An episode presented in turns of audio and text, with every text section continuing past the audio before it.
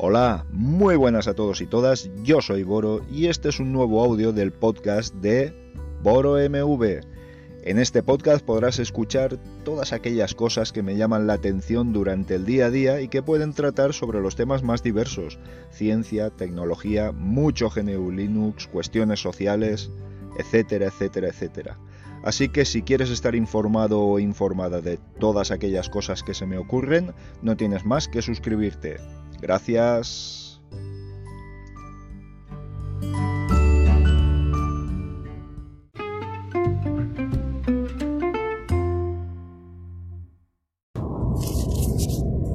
Hola, hola. Pasarse a Linux no es tan difícil, como dice el título. Y es que este fin de semana, mi amigo Carles de Geeks Televisión, Windowsero, ah, espero que hasta el momento espero que quede definitivamente convertido. Ha hecho muchas tentativas. ¿eh? ¿eh? Carles ha sido constante y lo ha intentado por la vía de Manjaro, por la vía de Fedora, etcétera, etcétera. Y ahora parece que ha encontrado una nueva vía y posiblemente más satisfactoria que ha sido la de Linux Mint. Y es que, jolín, es que esta distribución es espectacular. No es tan difícil pasarse a Linux. Es decir, amigo o amiga Windowsero o Windowsera. Si utilizáis Chrome, lo tenéis en Linux. Si utilizáis Firefox, lo tenéis en Linux. Si utilizáis, ¿qué os voy a decir yo? Audacity, lo tenéis. Jim, lo tenéis.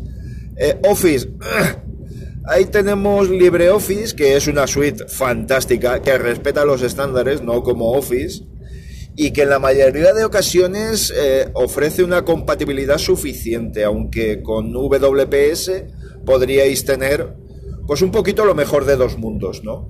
Eh, tiene un poquito más de compatibilidad en algunas cuestiones, pero es que no es tan difícil, es hacerse el ánimo. Todos tenemos por casa un PC antiguo, un PC que, o bien un PC de escritorio, o bien un portátil antiguo, todos, prácticamente todo el mundo tiene un equipo de ese estilo con el que podría probar y se sorprendería, desde luego, como, como todos los Linuxeros sabemos, se sorprendería por su buen rendimiento cuando ya se daba por perdido.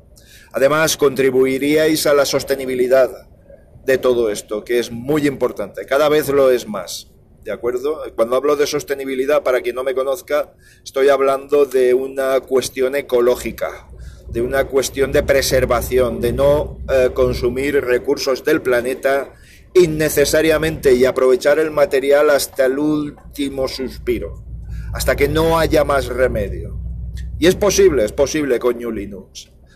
Eh, como Carles, también, eh, bueno, en mi labor modesta de, convicción que yo ya he dejado de lado aquellas cuestiones por las que en la comunidad debatimos de, qué manera podríamos... yo simplemente no usas New Linux, tú te lo pierdes.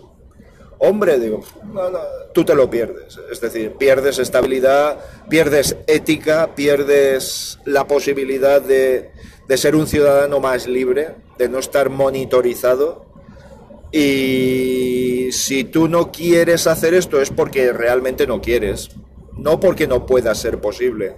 Al final, el 90% de los usuarios utilizan eh, su sistema operativo para, pues para ver su correo electrónico. Tienes Thunderbird, tienes Gary, tienes, tienes 20.000 clientes de correo electrónico a total satisfacción.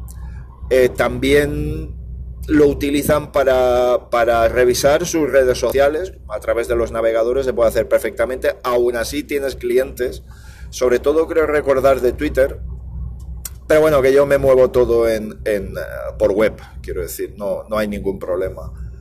Eh, tienes clientes de sincronización en Mega, eh, con ODrive también, con Google Drive, aunque está dando algunas peguitas, pero por culpa de Google, que cada vez está cerrando más sus sistemas. Quiero decir con esto que, al igual que yo he tenido experiencias en las que han resultado sorprendentemente fácil que estos usuarios y usuarias se pasaran a New Linux, pero tan sorprendentemente fácil como preguntar, oye, ¿y cómo accedo a los programas?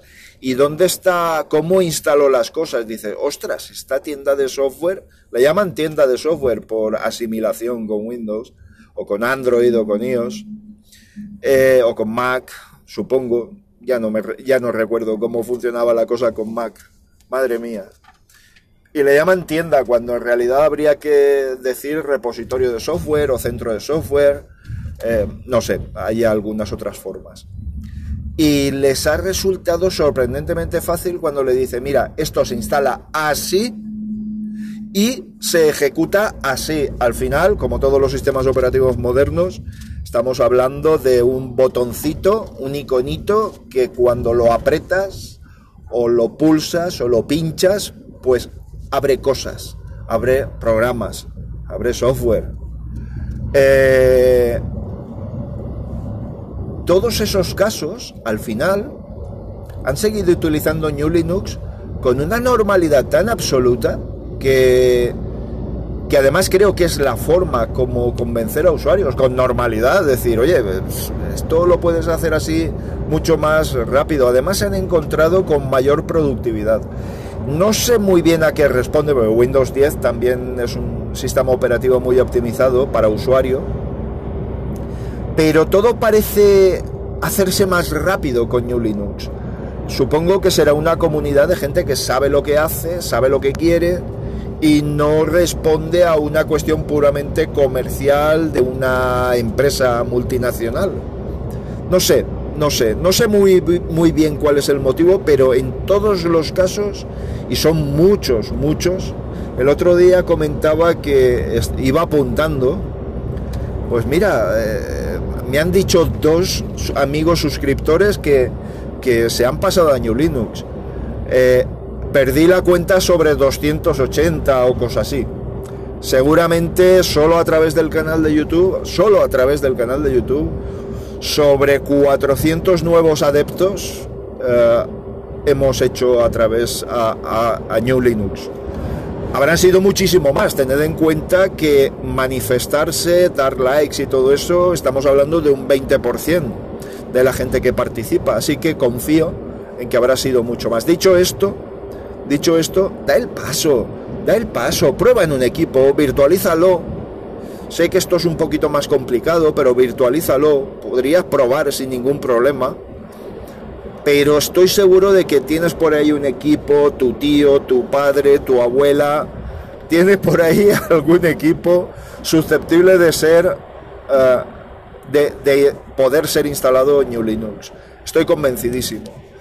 A cambio vas a tener lo que, lo que te he comentado antes, mayor estabilidad, mayor eh, robustez, eh, ausencia de virus, la no monitorización de todos los movimientos que puedas hacer, etcétera, etcétera, etcétera. O sea, las ventajas son inacabables, inabarcables.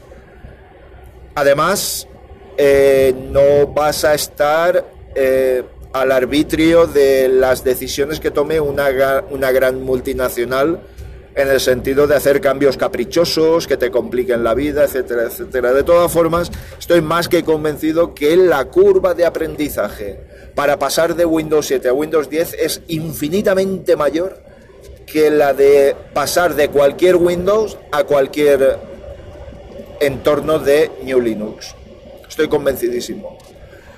Así que ánimo, si otros amigos y amigas lo han conseguido y están perseverando y están peleando por ello, tú también puedes. Tú también puedes.